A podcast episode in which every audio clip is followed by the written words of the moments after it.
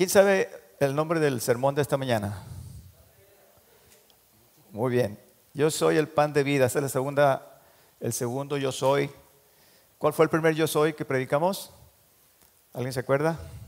Hace como dos domingos. Yo soy, cuando Lázaro, yo soy la resurrección y la vida. Ese fue el primer yo soy que predicamos. Hoy es el segundo, son siete yo soy. Con el favor de Dios estaremos predicando. Ah, para aquellos, antes de empezar a predicar, permítame, he tenido una palabra en mi, mi, mente toda esta semana que se llama perseverancia. Yo no sé si a alguien le vaya a servir lo que voy a decir. Perseverancia. Eh, el cristiano tiene que ser perseverante. Para todo lo que hacemos en la vida, si no somos perseverantes, no alcanzamos el éxito y la victoria. Es igual en los caminos de Dios. Si somos inconstantes, dice la Biblia, el hombre que es de doble ánimo, dice, es inconstante en todos sus caminos. No vamos, a alcanzar las metas en Cristo, no vamos a alcanzar las victorias en Cristo si somos inconstantes, inconstantes. Necesitamos ser constantes. Y los que ya venimos a la iglesia, los que no tenemos ningún problema para venir, pues tenemos que seguir viniendo, ¿verdad? porque tenemos que ser constantes en, el camino de Dios. Amén. Y bueno, eso era lo que le quería decir. Ahora sí, entramos en el, sermón. Yo soy el pan de vida. La gran diferencia está en el yo soy. Los discípulos atravesaban el mar de Galilea en la noche y les atrapó una gran tormenta Jesús les alcanza caminando sobre el mar y les dice, yo soy, no teman. En Juan capítulo 6, desde lo que vamos a hablar esta mañana, capítulo 6 de San Juan, no soy, perdón, yo soy, no teman. Cualquiera puede decir, no teman. ¿Sí? La diferencia está en quién lo dice. Amén. Yo puedo escuchar, no tengas miedo, pero la diferencia está en quién me lo está diciendo. ¿Sí? Yo soy, es el nombre de Dios en el Antiguo Testamento. Cuando Dios se revela a Moisés, le dice, yo soy es mi nombre, porque Moisés le pregunta, ¿y quién me está enviando? Éxodo 3, 14 respondió Dios a Moisés y le dice, yo soy el que soy. Y dijo, así dirás a los hijos de Israel, yo soy, me envió a vosotros. Qué nombre tan extraño, ¿verdad? ¿Cómo te llamas? Yo soy. ¿Sí? Pero ¿quién puede decir eso, hermanos? ¿Quién es el único que puede decir yo soy es mi nombre? Aleluya, gloria a su nombre. El que es. ¿Y qué es? Pues lo que ustedes necesitan que sea. Amén. ¿Necesitan luz? Yo soy la luz. ¿Necesitan pan? Yo soy el pan. ¿Necesitan encontrar el camino? yo soy el camino. ¿Necesitan saber la verdad? Yo soy la verdad. ¿Necesitan vida eterna? Yo soy la resurrección y la vida. Alguien dele gloria en esta mañana. Aleluya. El Eterno se estaba revelando a su pueblo como El Shaddai, el todo suficiente, el todopoderoso. El Shaddai se compone de Elohim, que quiere decir Dios, y Shaddai, que significa el pecho materno. Dios sería para ellos lo que los pechos de una madre son para un bebé. ¿Qué son los pechos maternos para un bebé? Alimento. ¿Y qué más? Alimento. ¿Y qué más? Alimento. Es todo lo que necesita un bebé. ¿Sí? Ahí recibe la vida, prácticamente. El domingo pasado hablábamos de dependencia. Dios quiere que dependamos de Él, así como el bebé depende de su madre. Esto es mucho más de lo que podemos entender, mis hermanos amados. Fíjense bien lo que trato de decirles, porque este es el secreto de una vida abundante en Cristo. El servir a Dios al 100. Aquí sí, vamos con todo. Y no llegaron, pero nosotros sí vamos a llegar, amén. Porque si, si, si le servimos a Dios con todo nuestro corazón, si dependemos de Él, como el bebé depende de la madre, ¿qué nos puede faltar? ¿Qué podemos necesitar que Él no nos los dé? Amén, hermanos. Jesús, nuestro Señor, el Mesías, es la encarnación de este yo soy. La materialización de esa palabra. Él es todo lo que necesitamos, hermanos.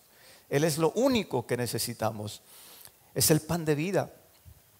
Es la vid verdadera. Es la puerta. Es el camino. Es la luz. Es el buen pastor. Es la resurrección. Es la vida. Es el alfa. Es la omega. Es el principio. Es el fin. Es el que es, el que era y el que ha de venir. El todopoderoso. Aleluya. Aleluya. Gloria a Dios. Es lo es todo. Escuché una vez un pastor decir, es el, es, el, es el alfa y la omega y todas las letritas del medio. En Jesús estamos completos. Son siete yo soy. El número siete significa completo. Seis, el número del hombre, es incompleto. Siete, el número de Dios, completo. Yo soy el pan de vida, capítulo 6 de San Juan.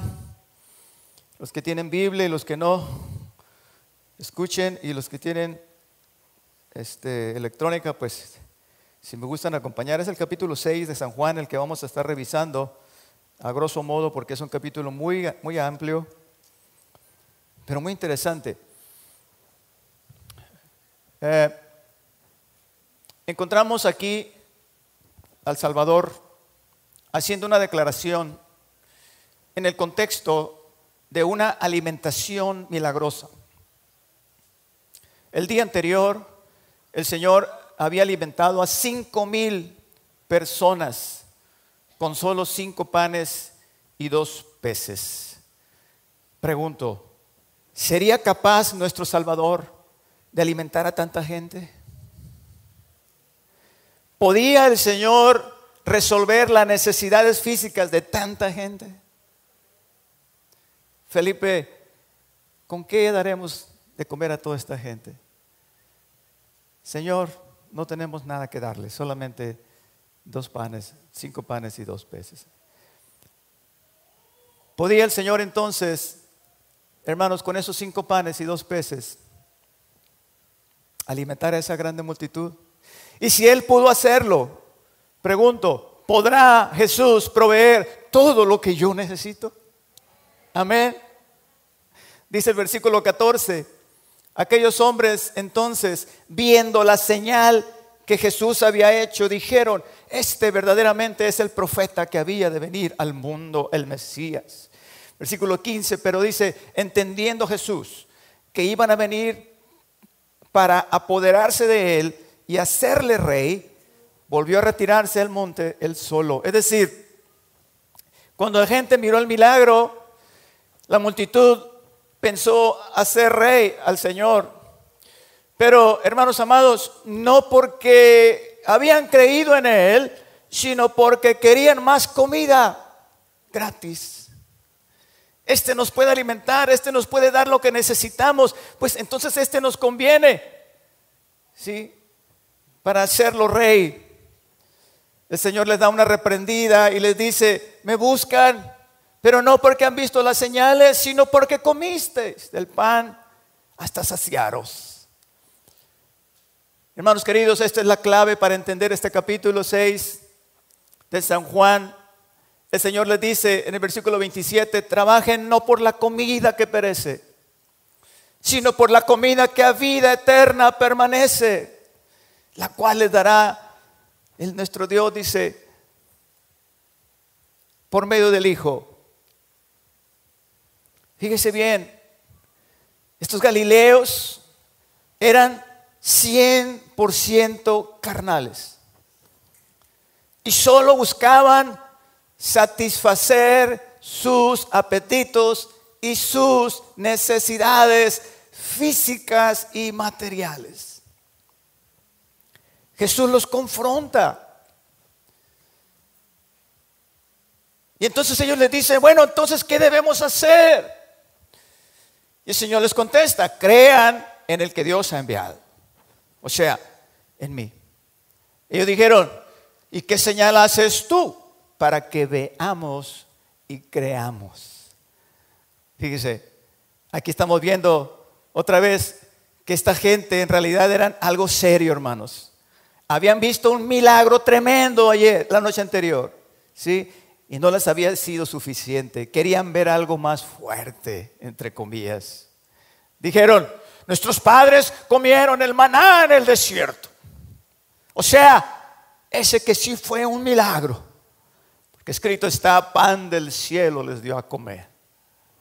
Jesús les dice, versículo 32, no les dio Moisés el pan del cielo, mas mi Padre les da el verdadero pan del cielo. Jesús se estaba poniendo al nivel del maná. ¿Qué era el maná, hermanos? Recuerden, allá en el capítulo 16 de Éxodo. Vamos a hacer un poquito de historia para que tengan un poquito más de idea. Dice que el pueblo de Israel partió de un lugar llamado Elim, también conocido como lugar de las palmeras, era un oasis.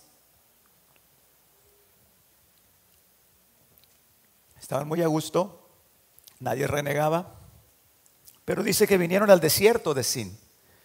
Y ahí las cosas comenzaron a cambiar.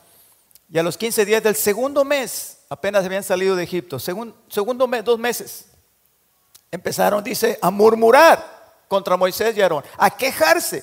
Y decían, ojalá no hubiéramos salido, ojalá mejor hubiéramos muerto allá en Egipto.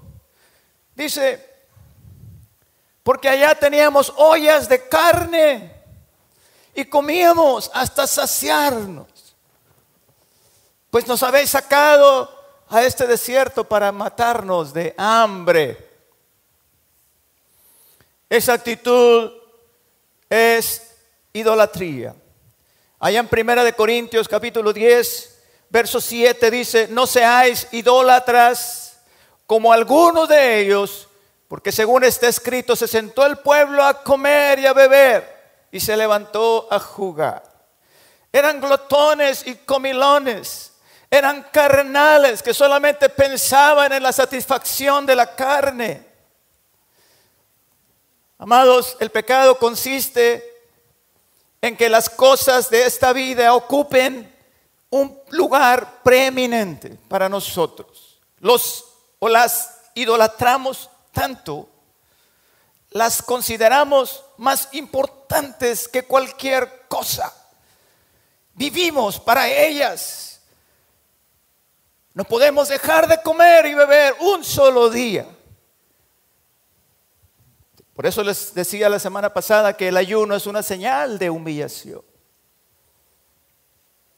Los apetitos de la carne, hermanos, estarán de acuerdo conmigo. Que eso es lo que trae al mundo de cabeza. Quiero decirles que este martes se aprobó la ley de matrimonio igualitario en Sinaloa. Y esto apenas comienza, hermanos amados.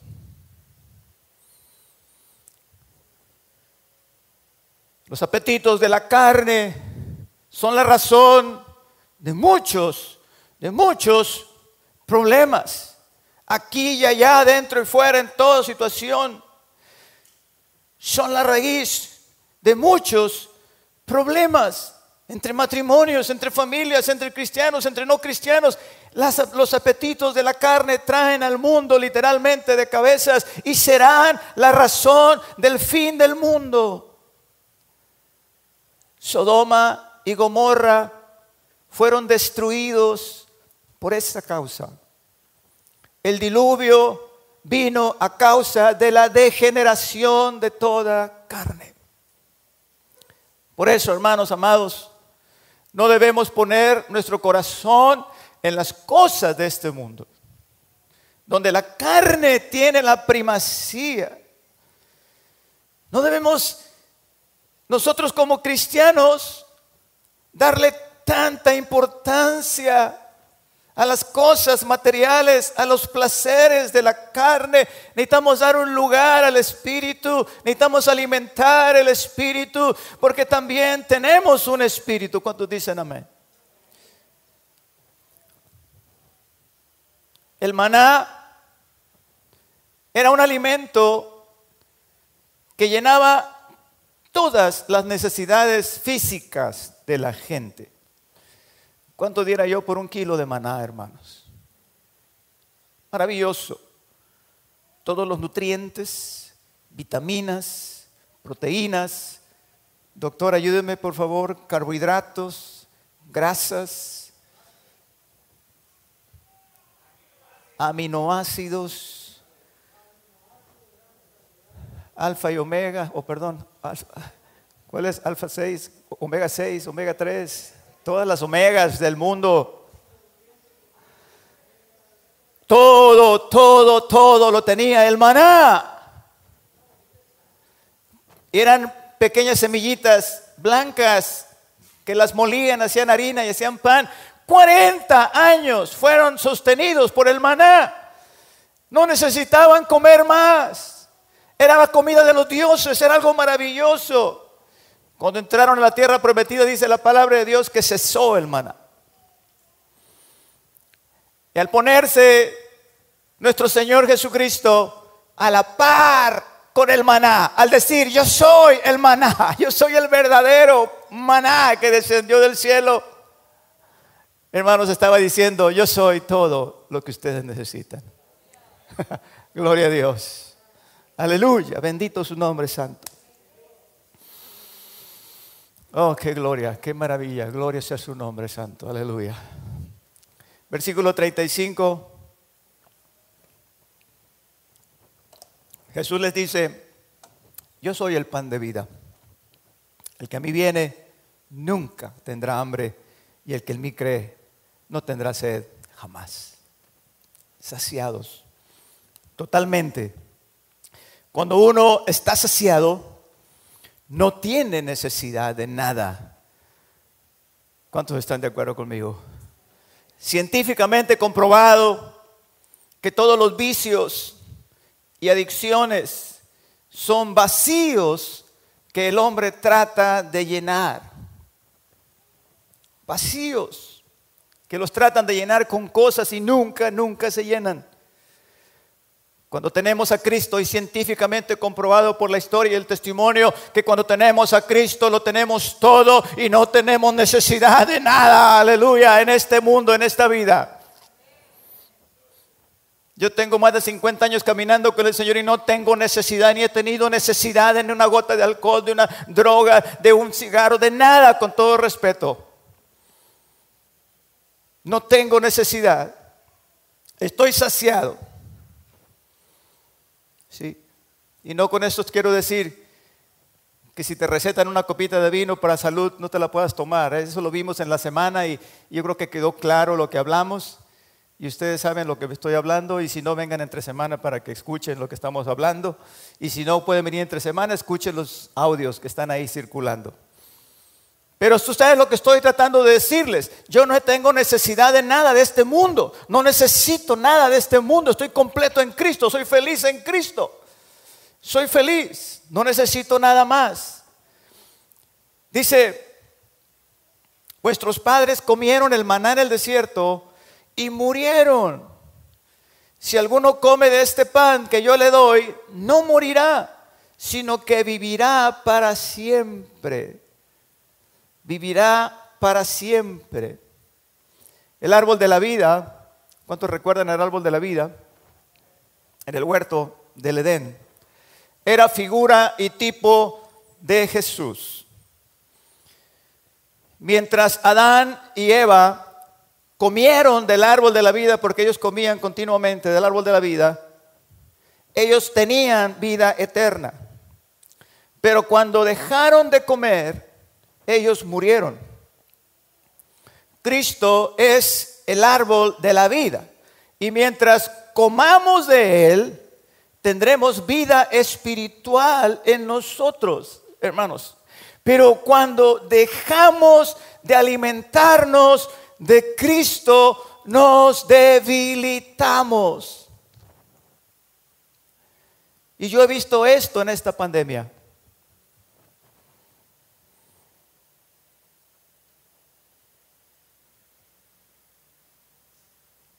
Muchos están débiles.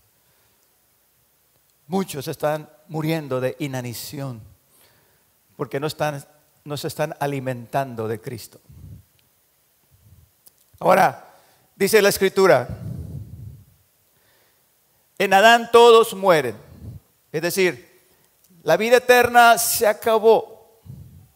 Ahora todos morimos, tarde que temprano, hermanos, todos morimos. Por eso Jesús dice lo siguiente en el versículo 53, si no comes la carne del Hijo del Hombre, dice, no tenéis vida en vosotros, están muertos. El que come mi carne y bebe mi sangre, este va a tener vida eterna y yo lo voy a resucitar en el día postrero.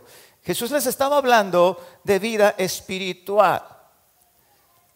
Les estaba hablando de vida espiritual. No tienen vida espiritual. ¿Sí? Porque la vida espiritual es la vida que yo les doy. Pero hermanos queridos, como muchos de nosotros no entendíamos, no entendían lo que Jesús les estaba hablando. Ellos solamente querían comida.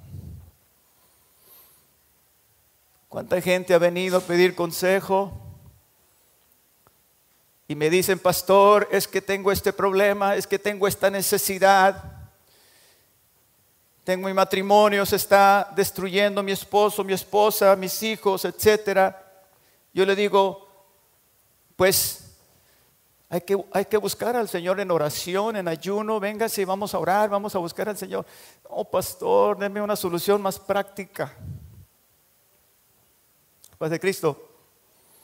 La gente busca comida. La gente prefiere ir al psicólogo, al psiquiatra, que meterse con Dios en ayuno y en oración para pelear sus batallas, para ganarle a la depresión, a la ansiedad, a la enfermedad, al problema, a la situación. La gente quiere comida.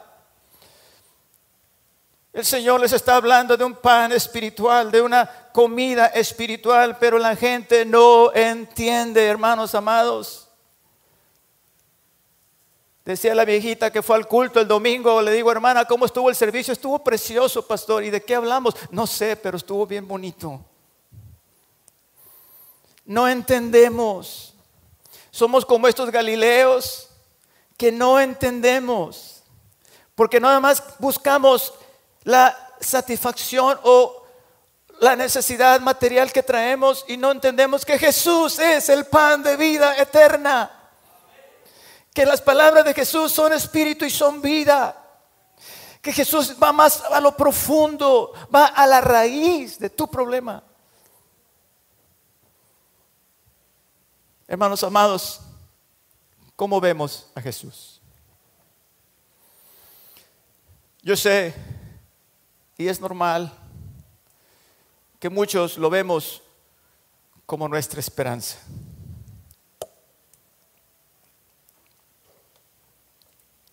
Nuestra esperanza. Y cuando dicen amén a eso, ¿cuántos saben que Jesús es nuestra esperanza? ¿Y cuántos saben que Jesús es la solución a cualquier necesidad? No tengo duda de eso. Digo amén. Pero déjenme decirles algo que la única manera en que Jesús sea todo para ti es comiendo de Él. No es un ungüento que te puedas poner en las noches. No es una medicina que te puedas tomar. Tienes que comer de Él. Tienes que alimentarte de Él. Tiene que estar fluyendo en todo tu ser para que Jesús sea tu medicina, para que Jesús sea tu consolador, para que Jesús sea tu proveedor, tu cobertura, tu protección, tu ayudador y todo lo que tú quieras que sea. Yo tengo una plantita en la casa que quiero mucho, es un árbol de chirimoya, que tengo dos años cultivándolo y, quiero comer de su fruto y estoy orando y Señor, quiero comer de ese fruto. Y, le apareció un hongo, una plaguita y estoy mortificado y ya. Y hasta me puse a orar por él. Y dije, Señor, tú dices en tu palabra que tú eres lo que yo necesite que sea. Yo quiero que seas mi ayudador aquí. No sé cómo se llaman los, los que sanan las plantitas. ¿Cómo se llaman, Pepe? Los, los ingenieros agrónomos. Señor, yo quiero que seas tú mi ingeniero y que me ayudes y que me guíes. Y que, ¿qué, ¿Qué debo de hacer? Hermano amado, Dios es el Dios de los montes y el Dios de los valles. Dios es el mismo para una cosa de carácter eterno o para una cosa cotidiana de tu vida. Él dice, háblame, pídeme, yo te ayudaré. Yo soy el mismo. Yo soy el Dios del monte y soy el Dios de los valles. Puedes contar conmigo para lo que tú quieras y necesites. Gloria a Dios. Se los digo y se los he dicho antes. Yo tengo que orar a Señor hasta para cambiar una llanta de un carro. Hasta para llevar a mi carro con el mecánico para todo, para ir con el dentista, con el doctor. Yo le pido al Señor su dirección. Padre, guíame. Para todo dependo de Él. Porque dice la palabra de Dios, maldito el hombre que confía en el hombre, o sea, en sí mismo. Yo me equivoco, puedo cometer errores, pero Él no. Él nunca falla, Él nunca se equivoca. Y si tú pides su consejo, Él te va a dar el mejor consejo. Gloria sea su nombre tenemos que comer de Él, hermanos. No sé si me están entendiendo este concepto, no sé si me están entendiendo lo que estoy tratando de decir. Jesús no es una receta, Jesús no es una fórmula, Jesús es una persona y tienes que comer de Él, tienes que alimentarte de Él, tienes que nutrirte de Él. Así como el bebé se alimenta de los pechos de su madre, ¿Cómo comemos de Jesús? ¿Cómo podemos comer de Cristo? Pastor, aterrice, por favor, porque soy duro de servicio y no, no, entiendo lo que está tratando de decir. Pues muy sencillo. Aliméntate con la palabra de Dios, leída y escuchada. Aliméntate con el Espíritu Santo en oración. Toma tiempo para orar, enciérrate en tu casa, encierra la puerta, como dice la palabra de Dios, y pasa tiempo con Dios. Entre más te alimentas, más nutrido estás, más fuerte eres. Pero si eres inconstante a los servicios, a los cultos, a la palabra que se predica, si no vienes a la iglesia, si fallas mucho, mi hermano, con todo respeto te digo, tu espíritu va a estar débil. Porque no te estás nutriendo. Deje de comer una vez, deje de comer un día.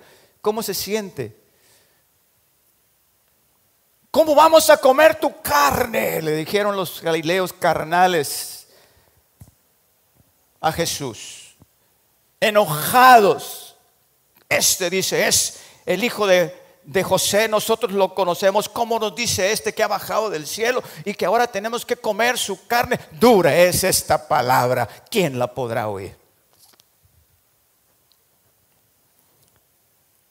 Eran tan carnales, queridos hermanos, que no entendían el sentido de las palabras de Cristo. Entonces le dice el Señor en el versículo 63, les contesta, el Espíritu es el que da vida. La carne para nada aprovecha. Las palabras que yo les he hablado son espíritu y son vida. En otras palabras, les estoy hablando cosas espirituales pero eran carnales.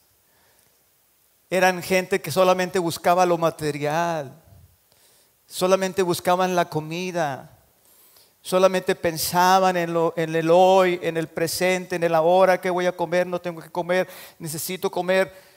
Vamos haciéndolo rey a este para que nos dé de comer siempre. Esos eran sus pensamientos, eran carnales. Por eso allá en 1 Corintios 2.14 nos dice la Biblia, pero el hombre natural no percibe las cosas que son del Espíritu de Dios, porque han de discernirse, dice, espiritualmente. Amados, les permiten darles, darles un consejo, cristianos y no cristianos.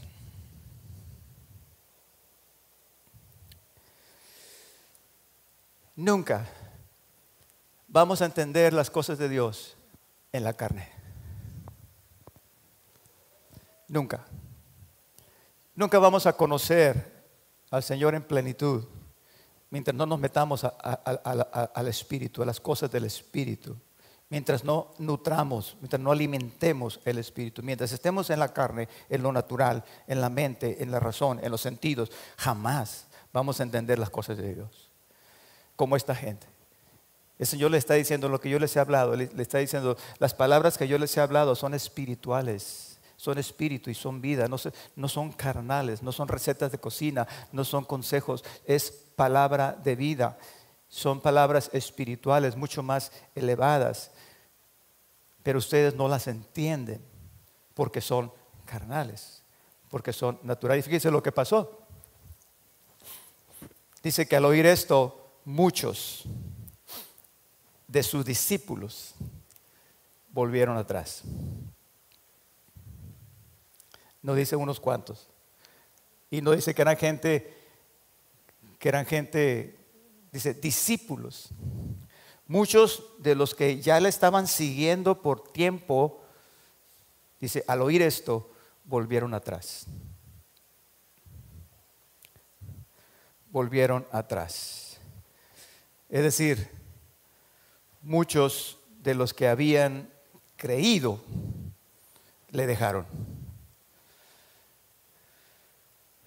¿Creen ustedes que una persona que haya creído deje de creer? ¿Cuántos dicen que sí? ¿Creen ustedes eso? Yo estoy asombrado y vuelvo, perdónenme, perdónenme que sea reiterativo en esto, pero yo estoy asombrado. Sí, yo nunca pensé ver la apostasía, nunca pensé ver las cosas que estoy viendo en estos tiempos. Aparte de la maldad que ya les platiqué, estoy viendo mucha gente que dejan de creer. En esta pandemia, desgraciadamente, muchos han vuelto atrás, pero muchos. Y no solamente en esta iglesia. Y gente que ha creído. Estoy hablando de gente que se ha bautizado, gente que ha creído. Nada más y nada menos, la semana antepasada les platicaba de un muchacho en las canchas de tenis, le estoy yendo a tirar ahí pelotazos. Me dice, ¿y qué iglesia es usted? Yo soy de Aguavipa. Yo también, dice, voy a una iglesia y, no, ha sido, no he ido en esta, en esta pandemia. Y, y de repente oí unas palabrotas y era él. Dice, paz de Cristo, mi hijo. Se nota que no está haciendo la iglesia. Frío completamente. Frío, apagado. Han regresado. ¿Por qué se estaban regresando, hermanos? Estos galileos. Contéstenme esta pregunta. ¿Por qué se estaban regresando? ¿Y por qué eran crédulos? Por una sencilla razón, hermanos, ya la dijimos, eran naturales, eran, no eran espirituales, eran carnales, no entendían y no querían entender. Porque todos somos naturales, todos somos carnales, pero cuando hay un deseo, ¿cuántos me están entendiendo? Ahí me van a tener a mí. A ver, explíqueme, me gusta lo que dice Pepe. Yo no entiendo esto, explíqueme. Y ahí está el doctor Oscar eh, inmediatamente para explicarles, para eh, trazarles la palabra, para poder entenderla. Gloria a Dios. Pero dice que otros volvieron atrás, simplemente se regresaron, simplemente no quisieron ya más seguir al maestro. Hermano amado, todos, la mayoría de nosotros le damos primacía a la carne. Porque es lo que vemos, es lo que sentimos, es lo que comemos. Pero déjeme decirle que la carne solamente es el envoltorio del espíritu. El espíritu es mayor. Lo que está dentro de la carne es como decir la cáscara de la semilla. La cáscara viene siendo la carne y lo que está dentro es lo que da vida, que cuando usted siembra esa semilla, ¿qué pasa con la cáscara? La cáscara se abre y lo que sale de la semilla es la vida. Por eso debemos, dice la palabra de Dios, sembrar por el Espíritu y no para la carne. Porque dice que el que siembra para la carne, de la carne segará corrupción. Pero el que siembra para el Espíritu, del Espíritu segará qué? Vida eterna. Gloria a su nombre. Aleluya. Gálatas 6:8. Dice, de la carne segará corrupción. Si usted siembra en la carne, lo único que va a salir es un cuerpo engusanado. Pero los que sembramos para el Espíritu, dice, llegaremos vida eterna, un cuerpo resucitado. Yo le resucitaré en el día postrero, dice el Señor. Aleluya. Las palabras que yo les he hablado son espíritu y son vida. Gloria a su nombre. Dice, hermanos amados, que muchos, muchos volvieron atrás. Pero Hebreos 10, Hebreos 10:39 dice, pero nosotros no somos de los que retrocedemos. Alguien dele gloria a Dios. Aleluya. Nosotros no somos de los que retrocedemos. Gloria a Dios, dice, sino de los que tienen fe para preservación del alma. Gloria a Dios, aquel que perseverare hasta el fin, este será salvo. Dice el Señor, va a multiplicarse la maldad y muchos apostatarán de la fe, pero el que persevere hasta el fin, este será salvo. Aleluya. La meta no está a la mitad, la meta está hasta el final. Este partido no se acaba hasta que se acaba. Gloria a Dios. Para preservación del alma. ¿De qué? No de la carne no lo superficial. Yo no me mortifico por mantener esto, yo eh, hago lo necesario, pero no vivo para eso. Yo lo que estoy tratando es perseverar en las cosas del Espíritu, en lo que no veo. No en lo que estoy mirando, no en lo, no en lo que... No, no, no, no, yo tengo fe. Y la fe es creer lo que no veo, porque es imposible, dice el que al que se acerca a Dios. Es imposible que le agrade sin fe. Es necesario, dice, que, que se acerque a Dios crea que le hay. Sin fe es imposible agradar a Dios. Sin ser espirituales, amados, les repito, no podemos ver el reino de los cielos. Necesitas volver a nacer. Nicodemo, eres tu maestro de Israel y no sabes esto. De cierto, de cierto te digo que si no naces de nuevo, no podrás ver, no podrás entender el reino de los cielos, las cosas espirituales de Dios. Jesús es el pan de vida. Con esto voy terminando. Jesús es el sustento de la vida. La palabra pan no quiere decir pan bimbo o bolillo o torcido. Quiere decir alimento. Gloria a Dios. Jesús es alimento. El alimento que tu alma y mi alma necesitan. Sin Jesús no podemos vivir. Puede que existas, pero no hay vida.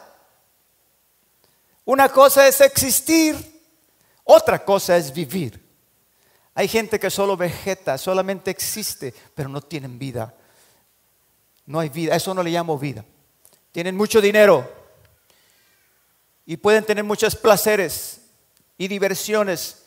No los envidio. Esa no es vida.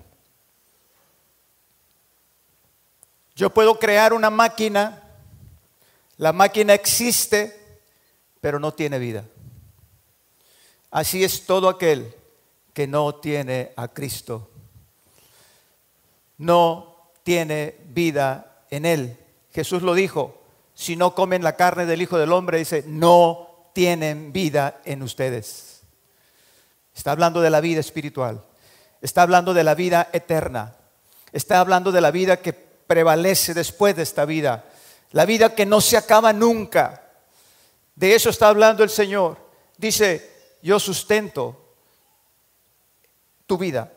Capítulo 57. El que me come, dice, vivirá por mí. La gente no entendió. Hermanos, la gente se regresó y con ello perdieron la oportunidad de salvación.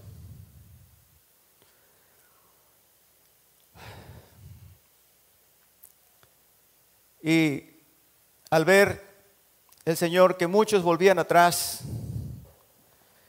les pregunta a los doce, ¿queréis iros vosotros también?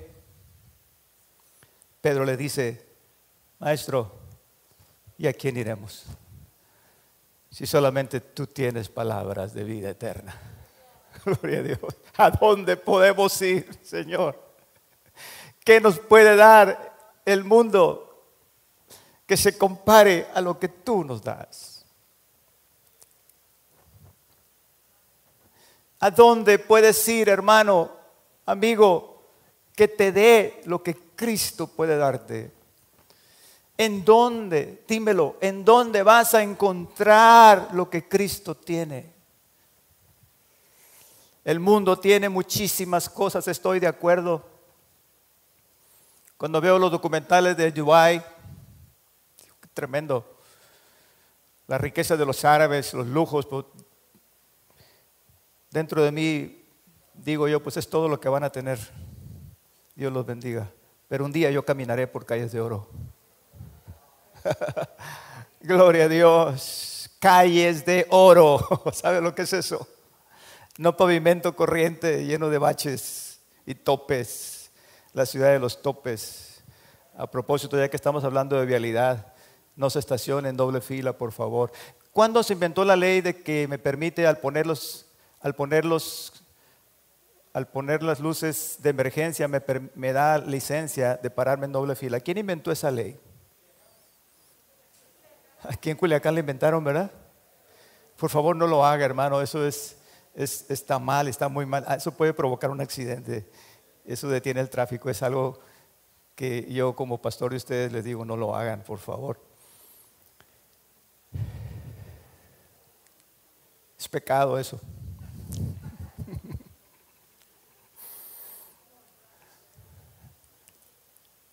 Hermano, cuando veas a los ricos, cuando dice la palabra, no envidies al rico en su riqueza.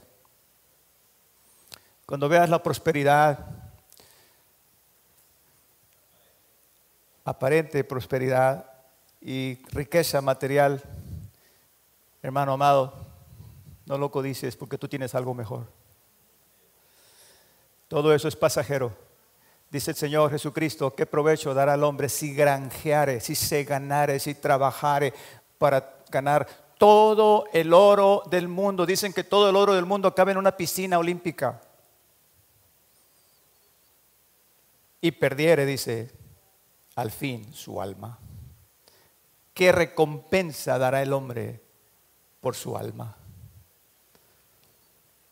El mundo podrá tener muchísimas cosas preciosas, hermosas a los ojos, deseables, pero no tiene vida eterna. El dinero te puede dar muchas cosas, pero no la vida eterna. Puede que tengas muy buena salud y estés joven y fuerte, pero no tienes vida eterna. ¿A quién iremos, Señor? ¿A dónde iremos? Si solo tú tienes palabras de vida eterna. Termino con una pregunta. ¿Por dónde te vas a ir? ¿Por lo material o por lo espiritual? Que Dios le bendiga.